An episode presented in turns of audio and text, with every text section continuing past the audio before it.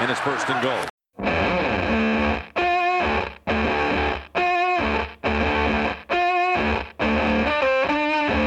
Национальная футбольная лига с одной стороны остается чемпионатом совершенно непредсказуемым, а с другой здесь живут и здравствуют традиции. MVP регулярного сезона не выигрывает приз Ломбарди. Беличик и Сейбан не выигрывают титулы в один год. Супербол с участием Патриотс получается выдающимся. В 2018 год мы вошли с новыми чемпионами. Филадельфия Иглс завоевали первый ломбарди в истории, и теперь клубов без этого трофея осталось 12. Поздравляем всех болельщиков Орлов, в нашей редакции это Нами Гейдаров, с чемпионством, ну а нас всех с потрясающим финальным матчем и окончанием сезона. Сегодня в Хадле собрались издатель First and Goal Юрий Марин, обозреватель Леонид Анциферов и комментатор 36-й студии Андрей Менг. И для начала мне бы хотелось услышать грустный голос Андрея. В конце концов, поражение Патриотс — это большая редкость. Ну и для многих э, хейтеров большая радость. Андрей, для начала скажи, как тебе Супербол в отрыве от конечного результата? Ну, чё уж греха таить, Супербол классный получился. Мы много говорили о том, может ли что-то превзойти прошлогодний Супербол. И если начинать задумываться, то можно даже прийти к такой мысли, что этот Супербол был покруче э, Супербола Патриотс Атланта фантастика, самая настоящая. Как ты правильно уже отметил, традиция, если Патриотс выходит в Супербол, Супербол получается потрясающим, она продолжает сохраняться. И с точки зрения отрыва от результата, конечно, это было очень все круто наблюдать. И в такой ситуации самое обидное быть именно болельщиком проигравшей команды. Так и, так и случилось. Ну, не часто у вас это происходит, что вы были болельщиками проигравшей команды. А скажи, в какой момент ты перестал э, верить в то, что Нью-Ингланд может вытащить эту победу? Вот после броска Хейл Мэри Брэди или немножко пораньше?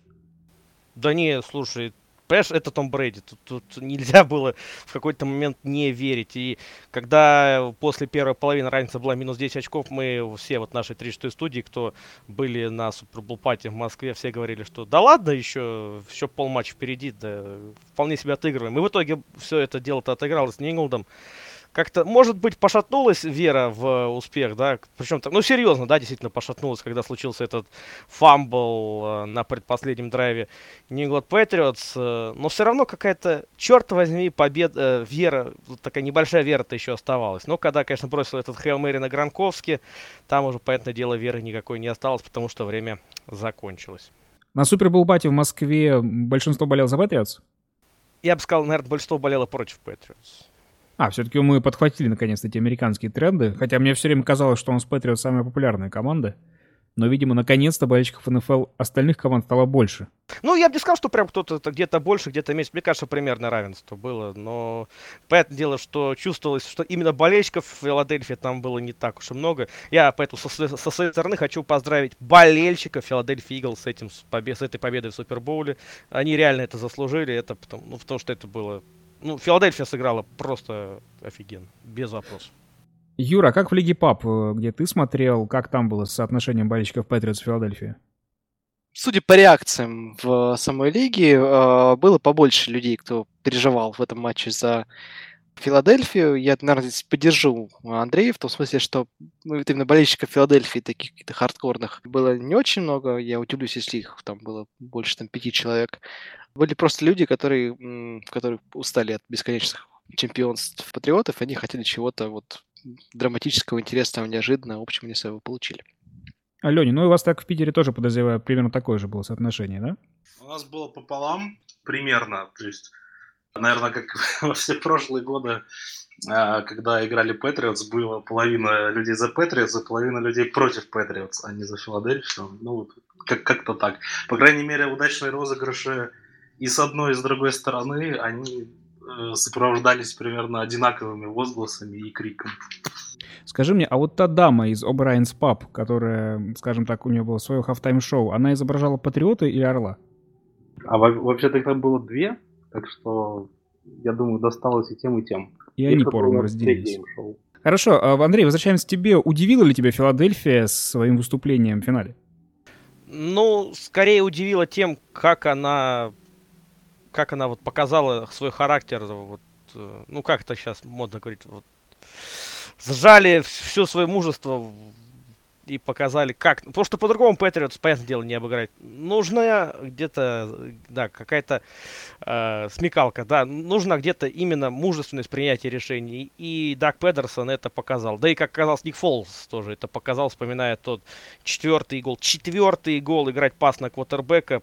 Я написал в Фейсбуке на еще то, что не могла команда, сыгравшая четвертый гол на пас на квотербек на четвертом голе, она не могла проиграть Супербол, но так оно и в итоге и получилось. Но действительно, Филадельфия удивила именно тем, что она подошла к этому матчу очень серьезно и была готова соперничать. Вот то, чего, видимо, не было с Атлантой, это абсолютно странный плей-коллинг в четвертой четверти Адена Куина, абсолютно, извините за выражение, просранная ловля Хулио Джонса. Вот здесь этого не было. Здесь были приняты абсолютно грамотные решения, абсолютно мужественные решения. И по-другому, опять же, Пэтс было не обыграть. Филадельфия вот это сделала. И в этом плане действительно только почет и уважение Дагу Педерсону и его тренерскому штабу, ну и, конечно же, игрокам Филадельфии. А ты какой-то прогноз сделал на игру? Ну, у меня было такое предположение, то, что Патриотс выиграют с разницей в один тачдаун, да, но, видишь, получилось наоборот. Um, хорошо, тогда Eagles. Как у них все получилось? Uh, победа Eagles вообще чуть ли не сделала с букмекерами то же самое, что делали в свое время победы Giants. То есть чуть не загнала их в большие убытки. Uh, в общей массе они, конечно, официально зарегистрированные букмекерские компании, они чуть-чуть заработали, но в целом они были уверены в победе Нью-Ингланда. Примерно делают тот же прогноз, что и ты, Андрей. Юра, расскажи немного за тактику. Вот как Филадельфии удалось победить, в чем состоял их план на игру? Если честно, я, наверное, меньше всего хотел поговорить про тактику здесь, потому что, мне кажется, это такая довольно скучная история для Супербоула. А, наверное, про тактику будет интересно поговорить там, в контексте защит. А, я смотрел план на этот подкаст, я знаю, что мы будем про это говорить, я к этому готов. А вот здесь бы я хотел поговорить немножко про другое, про эмоциональную большую историю. Начнем, наверное, со скучного фактора.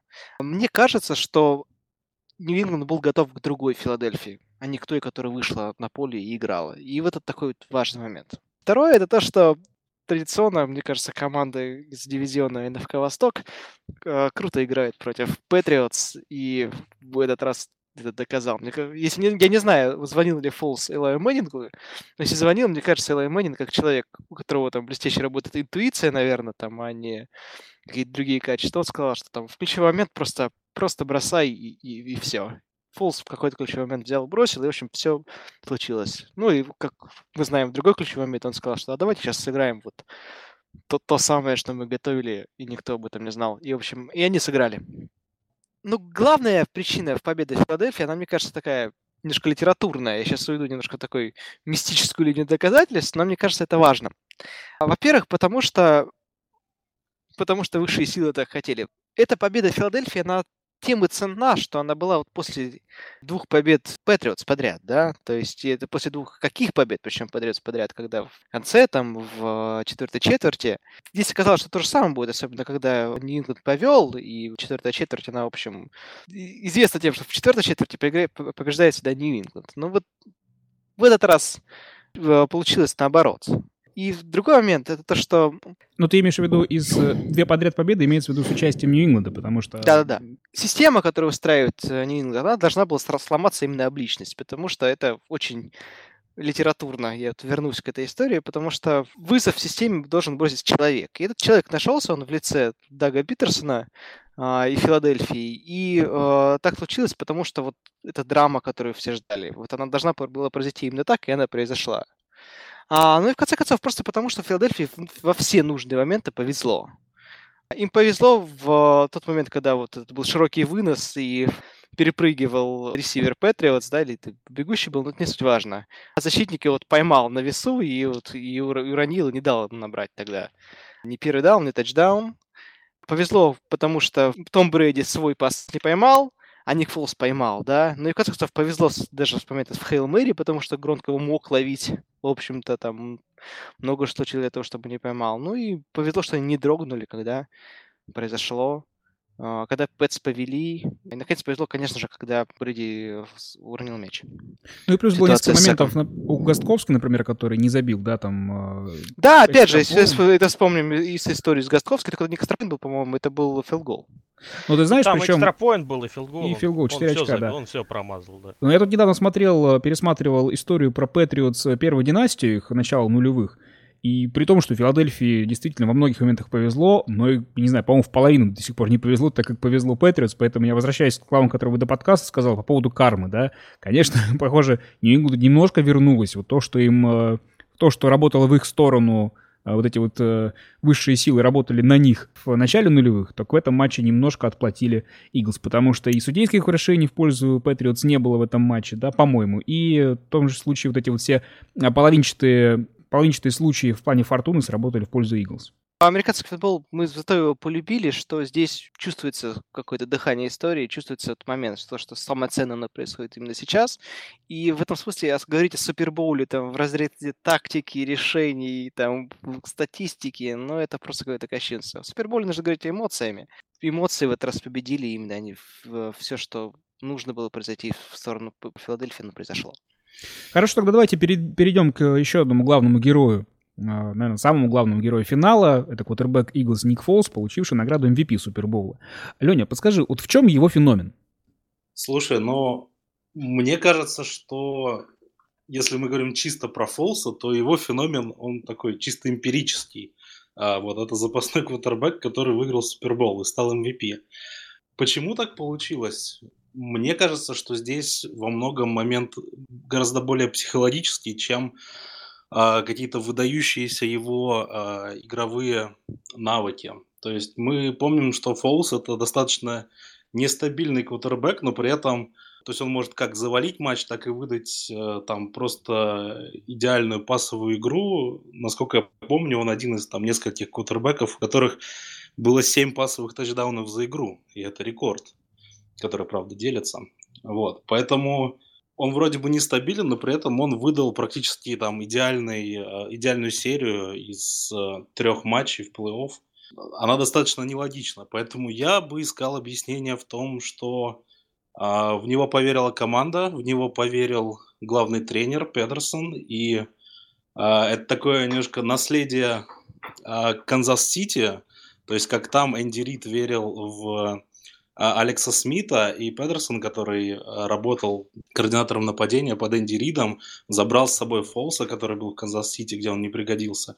И вот, это вот этот подход, эту веру в игрока перенял, перенес, и она дала свои плоды. То есть мне кажется, что заслуги Фолса там стопроцентной нету, он ее должен разделить как минимум с главным тренером, ну и со всей командой. Мне больше всего нравится, что, во-первых, Многие утверждали, что именно Фолс слабое звено Филадельфии в этом матче, да, то, то есть именно он должен дрогнуть. Именно его э, психологической устойчивости не хватит. Оказалось даже наоборот. А, то есть главное, что сделал э, Ник Фолс в этом матче, помимо любой статистики, да, мы сегодня понимаем, что это немножко второстепенное, это то, насколько спокойно он провел эту игру, хотя для него это был первый Супербол, он понимал, что все воспринимают его как аутсайдера, но вот этот момент, когда сегодня я узнал, что и увидел, классно было показано на NFL Films, о том, что он подошел к Дагу Педерсону и сказал, давайте сыграем вот этот обманный розыгрыш, на котором он ловит, да, он предложил, Даг Педерсон подумал две секунды, сказал, давай. Причем как бы не, тоже никаких вот вопросов, да, никаких сомнений. Поверил, давай, и все сработало. А, как ты думаешь, Леня, это станет для него новым витком в карьере, или же это будет только вот такой единичный всплеск, как у Джо Флака был в свое время? Пока Леня не начал, я хочу сказать, что, наверное, Ник Фолс 50 грамм коньяка выпил перед финалом. Настолько спокойно выглядел, в общем. А что касается карьеры, тут у Фолса достаточно интересная история. Его ситуация в команде, она как бы на год запаздывает э, относительно того, что сейчас творится в Миннесоте. То есть Фолс это такой запасной кутербэк, который вышел на замену там основному молодому разыгрывающему, более молодому, чем он сам. Через год случится так, что у него будет заканчиваться контракт, но при этом его, скорее всего, тут сохранят в Филадельфии, потому что непонятно, э, Венс успеет восстановиться или нет. И во многом то, как к нему будут относиться, вот будет определяться тем, что будет твориться в этом межсезоне, как решится кейс а, абсолютно такой же, а, практически Ином. на 100% совпадающий в Миннесоте. Это так немножко определит видение на будущее. Потом, ну, мне кажется, что будущее в Филадельфии за Венцем и там, может быть, в начале сезона, ну, если, если с Венцем все будет хорошо, его смогут э, куда-то обменять, как, например, было с Брисетом, или, может быть, по ходу сезона, как было с Гарополо, или, может быть, в конце сезона, как случилось вот сейчас э, случится с Казинсом, еще неизвестно, куда он пойдет. Так что вариантов много, но они определенно не связаны с Филадельфией, и они, скорее всего, конечно, поднимут цену, чтобы не случилось в дальнейшем, в следующий год. Ну, им будет тяжело сейчас сохранить, потому что все-таки у них большие проблемы с потолком зарплат. Э, насколько я помню, у них самая худшая ситуация вообще среди всех команд, а Фол все-таки для дублера очень недешевый парень. Да, ну, понятно, что, скорее всего... Мало. Да, и, скорее всего, на него будет спрос, конечно, после такой ситуации. Но если Фолс там запомнился как... Э, он нам запомнился тем, каким он был на поле, то был еще в этом матче игрок, который запомнился нам своим отсутствием на поле. Это Малком Батлер, корнербэк Патриотс и герой позапрошлого для них Супербоула. Андрей, может, ты знаешь, почему этого парня не поставили на игру? Чем он таким провинился? Вот абсолютно понятия никакого не имею. Я вообще не представляю, что там могло произойти. Ну, вернее, как, да, есть же слухи, что вроде как он позже прилетел в Миннеаполис, чем все остальные, спортивный режим какой-то нарушил, бла-бла-бла. И поэтому перед матчем Билл Биличек решил, что нельзя такого персонажа ставить. На матче мы знаем, да, у Билла Биличика не забалуешь. Плюс э, потом уже Малькольм Батлер после игры написал там во всех своих соцсетях, что ничего такого не было, то, что спортивный режим он не нарушал и готов дальше играть за Нью-Ингланд Патриотс. Контракт у него заканчивается, то есть ситуация для Малькольма Батлера отвратительная. И если действительно Патриотс не собираются с ним продлевать контракт, то могут возникнуть определенные проблемы с подписанием с любой другой командой в дальнейшем. И вот в чё, почему тут произошло? Главная загадка. Но все-таки я считаю, да, вот, то есть много, да, пишут болельщики и говорят болельщики, то, что вот, если бы был Малькольм Батлер, э, ситуация как-то изменилась в защите. Я считаю, что она бы не, ну, кардинальным образом она точно не изменилась. Может быть, да, Малькольм Батлер, вот за счет того, что он всегда идет на перехват, он всегда как-то так очень э, дерзко и резко работает против своих опекунов. Правда, очень часто он проваливается в игре против них. И, может быть, да, бы за счет вот этой своей энергетики он смог бы что-то добавить Патриотс и где-то, может быть, совершить важный момент, что сделал Кори Грэм в моменте с фамблом против Тома Брейди. Но Мое личное мнение, то, что вот именно история Малькольма Батлера, она, да, медийная, она, безусловно, очень спорная, интересная и интригующая, но при этом на итоговый результат матча она сильно не повлияла. Скажи, а вот если мы принимаем как факт то, что он был наказан за какой-то дисциплинарный проступок. И, видимо, не очень большой, раз мы до сих пор о нем не знаем. Не кажется ли тебе, что Билл Беличко со своей политикой непринятия никаких дисциплинарных проступков немножко сам себе навредил? Ну, это такой, знаешь, философский вопрос. Не знаю, мне кажется, Билл Бильчик человек, который не может сам себе навредить. Ну, куда уж. Тут и так уже все, в принципе, было понятно. Нет, мне кажется, что это личное решение Билл Бильчика, обсуждать его глупо и, мне кажется, особо бессмысленно. Мне, знаешь, мне другое вот пришло на ум буквально, ну, примерно вчера. Я вспомнил, да, вот ту легендарную статью из Пиена про то, что заговоры, интриги, скандалы в, в любовном треугольнике Брэди Крафт и Билличек. Как же они не могли докопаться до того, почему Батлер не играл в Супербоуле, а? Ну как вот такое могло произойти? Так не может еще докопается. Время-то прошло немного. Ну, как-то, как-то, знаешь, как-то для, для такого события как-то долго они копают. Не похоже на SP. Ты просто не знаешь, как нужно постепенно раздавать э, материалы, на, э, вернее, информацию на отдельные материалы, чтобы больше кликов было. Ну, может быть. Да, в это, в это, это абсолютно согласен. С этой историей я не знаком. Тем более, им еще вот Супербол сейчас закончился, а им еще, извини, до сентября как-то жить надо на что-то.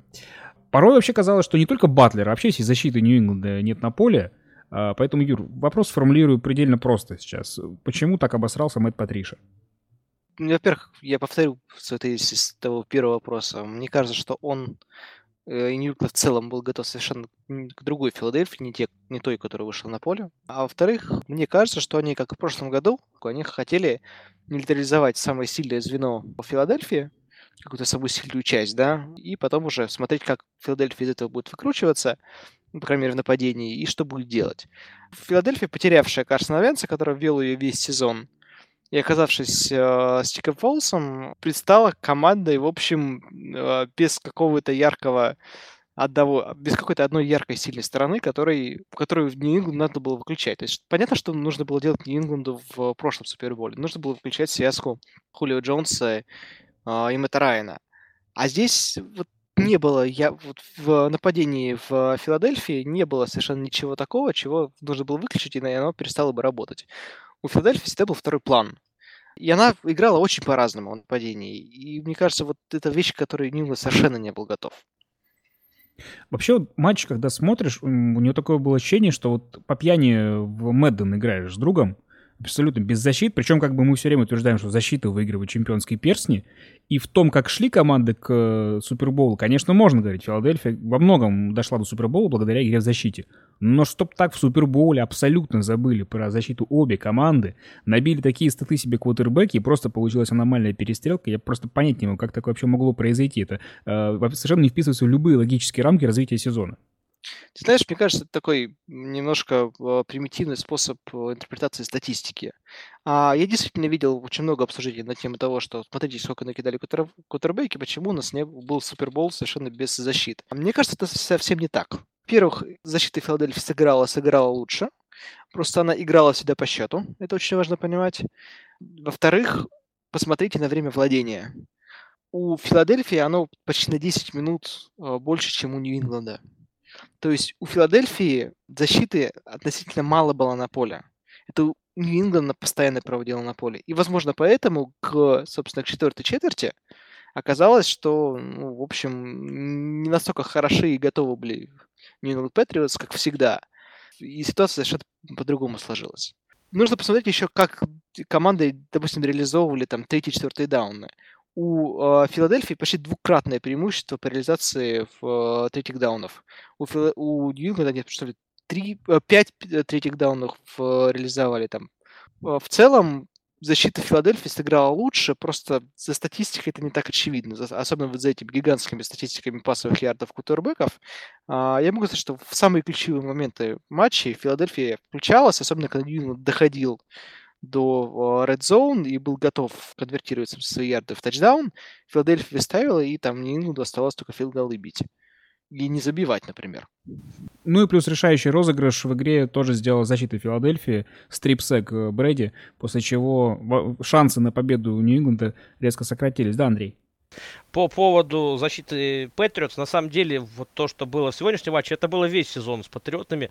Вот ты правильно да, отметил, то, что много третьих даунов, Юр, и ведь это действительно было весь сезон. То есть защита Патриотс, первые два дауна, ну, в принципе, справлялась, да, более-менее, как бы настолько, насколько это могло. То есть она не позволяла в этих ситуациях в большинстве случаев зарабатывать, э, проходить поле, зарабатывать первый даун на нападение Филадельфии. А дальше была вот эта история с третьими даунами. Патриотс по ходу сезона с ней не справлялись. Ну, вернее, скажем так, редко справлялись. И в Супербоуле это получилось по полной программе. По поводу защиты Филадельфии, ну, все-таки в э, четвертой вернее, даже во второй половине, а, только один раз, да, но зато какой они смогли защищаться достойно, сфорсировав тот самый фамбл. В остальном-то Патриотс, причем Патриотс очень быстро проходили центр поля, я не знаю, не засекал время на каждом драйве, но там буквально минуты полторы-две им требовалось. Вот это была большая проблема Филадельфии. Но в любом случае тут особо-то так серьезно рассуждать, э, наверное, смысла на сей счет-то и нет. Ты знаешь, они проходили, просто не, не в конце концов, относительно сложно конвертировал это в очки. То есть в третьем, в третьей, четвертой четверти у них почти равное количество набранных очков. По-моему, Нингланд всего на два. У них все драйвы просто они реализовали до последнего в тачдаун. Вот я об этом и говорю, что Филадельфия, она хорошо играла именно в самом конце. Именно тогда, когда Нингланд был готов это конвертировать в очки. Не, это, это в первой половине, да, так и было, бесспорно. Вторая половина абсолютно за Патриотс в этом плане, кроме предпоследнего драйва с фан. Заостряя внимание на этих четвертых самых попытках, Лень, какое впечатление у тебя оставил тренер Даг Педерсон и его мега-агрессивный плей-коллинг? Ты согласен вот вообще с его позицией, которую он высказывал после матча, о том, что если ты не будешь рисковать, то так и будешь заканчивать сезоны 8-8? Не то чтобы я не согласен, но мне кажется, это одна из позиций, которая имеет право на жизнь. То есть можно делать так, как делал Педерсон, и выиграть. Можно делать так, как делал он, и проиграть. И можно делать совершенно наоборот. Можно играть э, консервативно, ставить задачу нападению только ну, такую, чтобы там защита подольше поотдыхала и сделала потом всю работу. И выиграть там Супербол, как, например, было два года назад. Это агрессия, этот риск, он совершенно не гарантия того, что ты не закончишь сезон 8-8. Вспомните того же Брюса Эрианса. Вот уж кто апологет рискованного плейколлинга и таких рискованных концепций, ну так вспомните два последних сезона. 7-8-1 и 8-8. Так что всякое бывает. Ну, мне просто кажется, что все-таки риск риску рознь, да? Ну, когда мы говорим о квотербеков не элитного уровня, а, то если смотреть на их самые удачные выступления в плей-офф, то как раз-таки они делают акцент на то, чтобы не ошибаться. То есть, да, с одной стороны, играть четвертую попытку — это риск, с другой стороны, если ты это отработал на тренировке, уверен в том, что ты делаешь, то это не такой уж большой риск. Другое дело, если квотербек э, бросает, э, не будучи уверенным в том, что он э, делает это в нужное место, и не будучи уверен в том, что там должен оказаться ресивер. Вот тогда это риск, который не очень оправдан. Да, вот у нас Дишон Кайзер большой мастер по этому риску в таком сезоне. В НФЛ вообще принято копировать, особенно копировать победителей. Как тебе кажется, в следующем сезоне станут ли тренеры играть более агрессивно на четвертых попытках, копируя таким образом Дага Педерсона? Если будут, то, наверное, чуть-чуть. А, вот, говорю, мне не кажется, что это прям что-то такое супер новое и что-то, что подходит всем.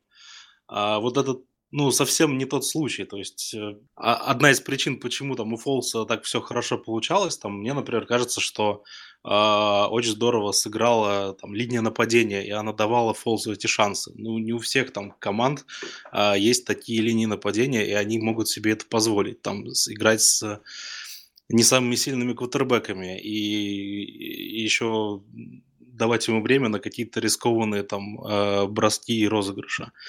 Так что, не знаю, скорее нет, и мы больше э, вот это обсуждаем, потому что Педерсон дал такое яркое, зажигательное интервью, э, немножко начал пиарить свою позицию, и поэтому как бы они сейчас много говорят. Но вот прям такого широкого распространения, скорее всего, она не получит, мне кажется.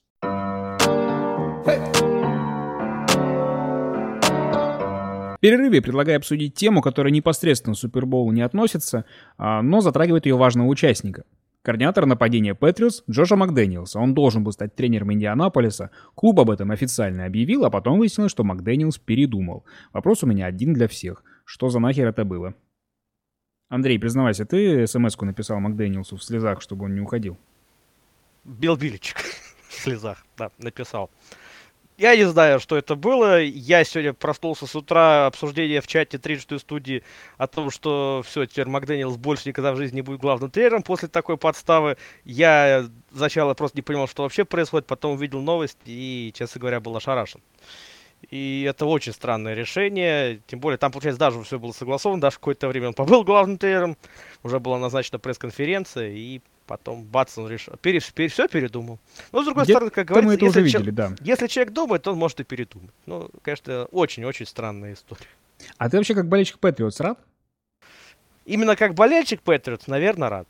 Как человек, следящий за НФЛ, ну, я понимаю, что так, конечно, дела не делаются. И, ну, Макдэниел смог пойти на такое только в одном случае, ну, как мне кажется, да, то есть э, он 100% э, там, как, ну, наверное, как закончится контракт у Билла Бильчика, станет главным тренером Патриотс. Потому что если это не так, я боюсь, что главным тренером в любой другой команде НФЛ Макдэниелс теперь не станет никогда.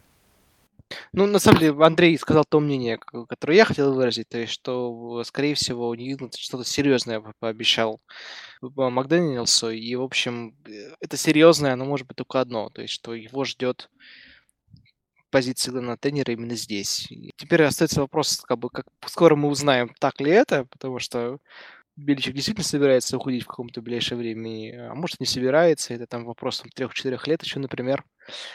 Ну, я думаю, что еще и сыграла, конечно, роль поражения в Супербоуле. Возможно, он решил, что он не хочет бросать команду в такой ситуации, а, но я думаю, что ему пообещали именно вот позицию главного тренера, конечно. Из того, что мне удалось нарыть, не касающиеся возможных планов смены Беличика, хотя, конечно, это напрашивающийся вариант. А, во-первых, Макдэниелс понял, что ему придется переезжать в другой город, а в прошлые, вот все прошлые разы, когда он переезжал, у него чисто с семьей сразу становились хуже отношения, и вот то, что последние, сколько, 6 или 7 лет он остается в Бостоне, как-то вот для его э, личной жизни это гораздо лучше. Ну, что-то так себе версия, потому что он как бы не подумал об этом, когда он там контракт изучал, зарплату там обсуждал. Нет? Нет, он, конечно, мне тоже кажется, что он подумал. Другое дело, что ты как бы говоришь, он какой-то такой был весь себе барышня неуверенная, да, в том, что чего она хочет. Во всяком случае, об этом косвенно говорит тот факт, что Индианаполис ведь э, у них уже были назначены еще там три интервью, да, то есть они какие-то там 10-15% оставляли на то, что МакДэниелс может их прокинуть. Они, конечно, э, вряд ли хотели в это верить, но подстраховаться все-таки решили. Меня в этом больше всего поражает ситуация с Макдэниелсом. Бог с ним, что как бы, да, Индианаполис отвалился. Это все-таки как бы отношение работодатель-работник. Но то, что Макдэниелс таким образом подставил тех ассистентов, которых он пригласил, э, с собой в Индианаполис из разных мест абсолютно, которые уже наверняка э, паковали чемоданы и как-то распрощались со своими предыдущими э, местами работы. В том числе те ассистенты, которые остались в Индианаполисе, которых уже было известно, что Макдэниелс не видит в составе, они тоже помахали ручкой, теперь им сказали, что они остаются. Но это тоже странно, потому что придет новый главный тренер, и им как-то непонятно, как при нем работать. Ну и э, до кучи, мне кажется, Мэтт Патриши теперь выглядит немножко тоже не, не очень хорошем свете, потому что с точки зрения некоторых, мне кажется, болельщиков Патриотс, будет выглядеть так, что Макдэниелс решил остаться и доделать дела, а Патриш все-таки свинтил. Да, тем более Патриш уже не мог э, сдать назад, но при этом он теперь выглядит не очень хорошо. Прекрасный комментарий был на сей счет. Э, Мэтт Патриша, когда увидел эту новость, э, сразу хотел написать, но ему ответили, даже не думай об этом. Вот.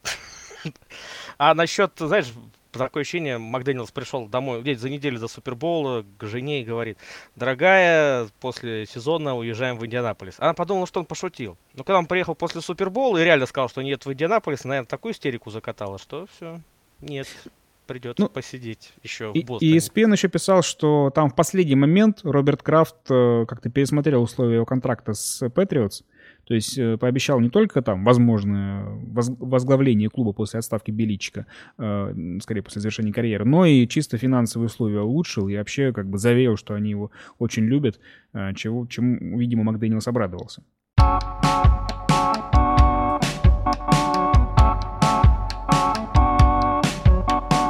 Ну и надо сказать, что сегодняшний выпуск заключительный из регулярных по НФЛ. Дальше нас ждет родной, отечественный футбол, в котором много всего, скажем так, интересного.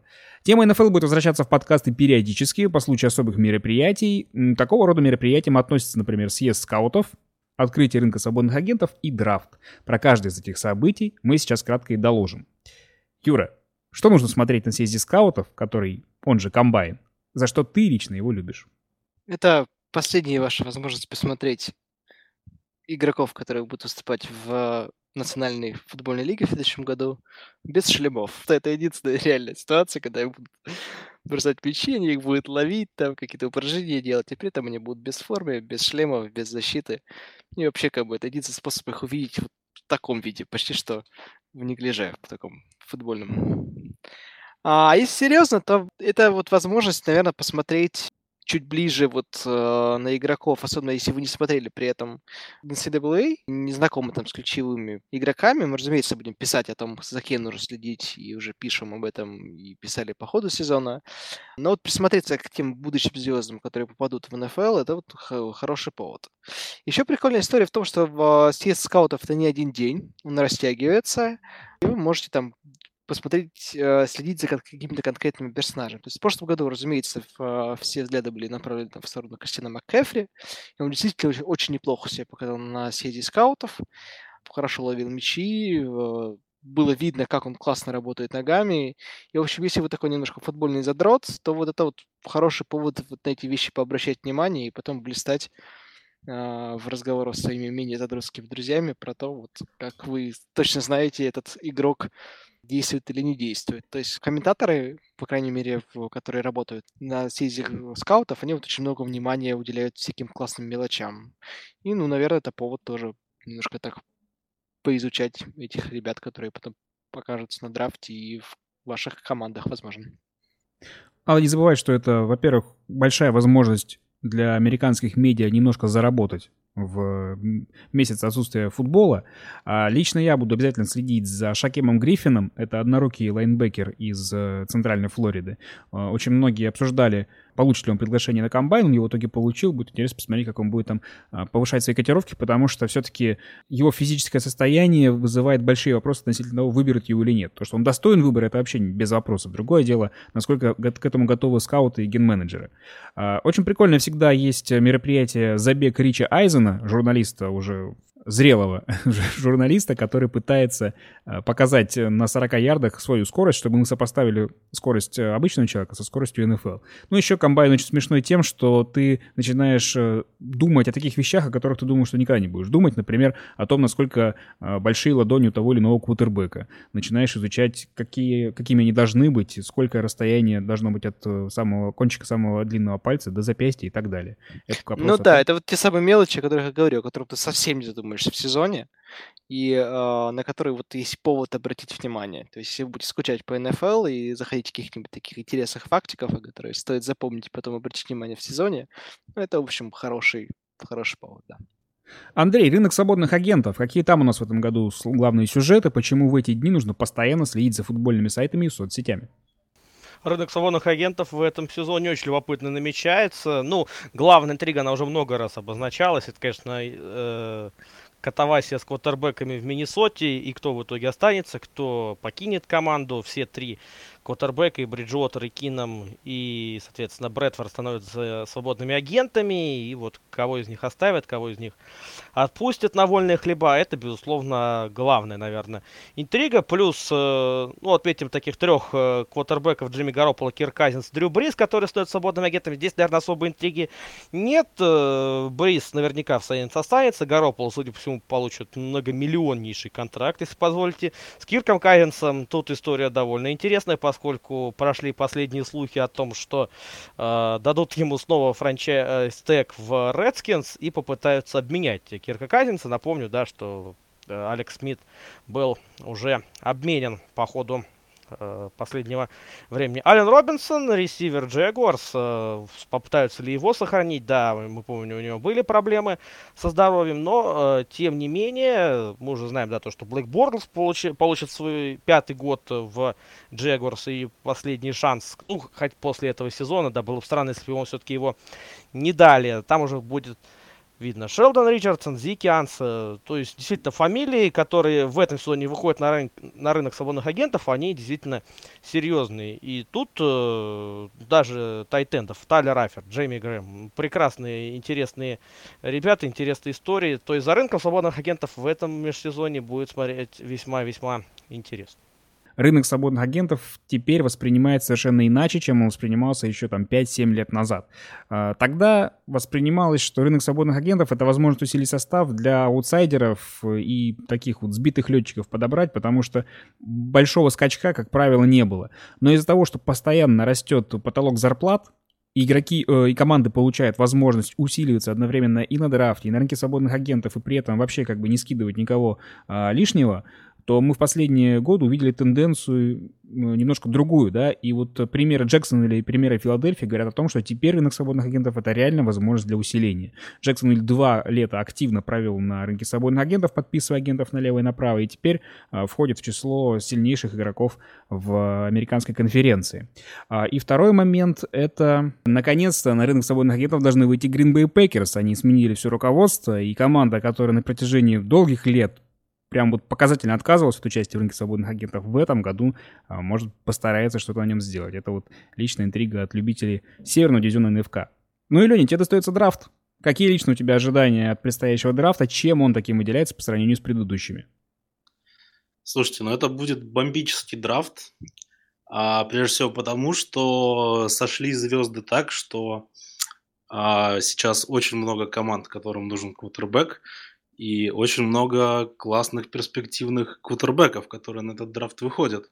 Те сценарии, которые сейчас предлагаются экспертами, они разнятся от того, что там будет два квотербека в первом раунде до шести квотербеков в первом раунде, и абсолютно точно будут какие-то невероятно интересные сценарии.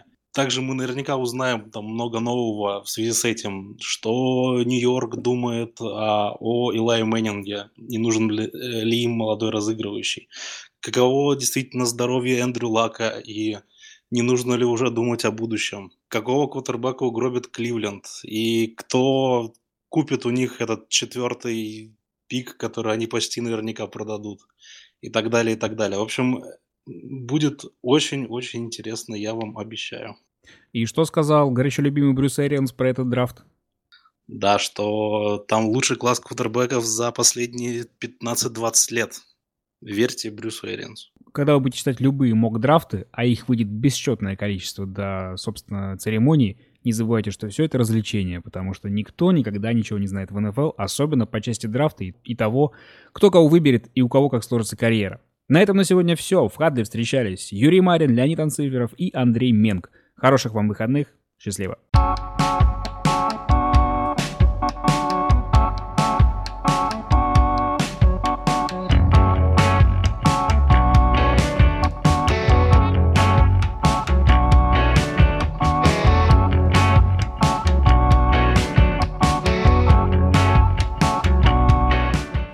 Почему человек бросает 505 ярдов и проигрывает в Супербоуле?